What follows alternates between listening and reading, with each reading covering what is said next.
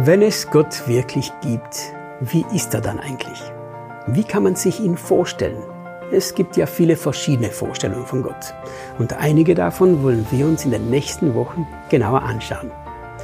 Ist er der alte, liebevolle Opa, der sich geduldig all meine Probleme anhört und sagt, mach, wie du es für das Beste hältst, kein Vorwurf, keine Strafen, nur Liebe?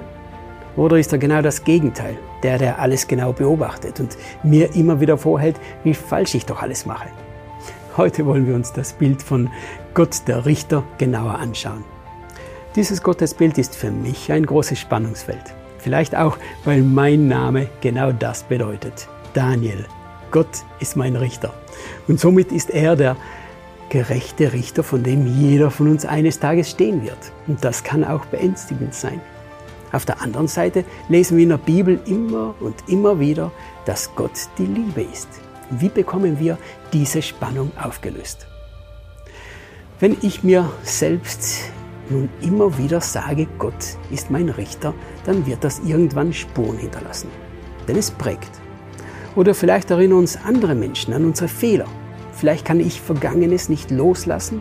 Ständig denke ich an meine Fehler und mein Versagen. Und selbst wenn ich an Gott glaube, kann sich ein Bild festsetzen, vor dem ich mich fürchte. Vielleicht habe ich ja doch noch vergessen, irgendeine Schuld zu bekennen. Man kann es aber auch ganz anders sehen. Wenn wir Gott unsere Schuld bekannt und ihn um Vergebung gebeten haben, dann hat sie Gott vergeben. Vielleicht erinnern mich noch die Menschen an meine Schuld. Aber bei Gott darf ich sagen, Gott sei Dank ist Gott mein Richter und nicht die Menschen. Und dieser Gedanke, der macht mich frei. Denn Gott kennt uns durch und durch.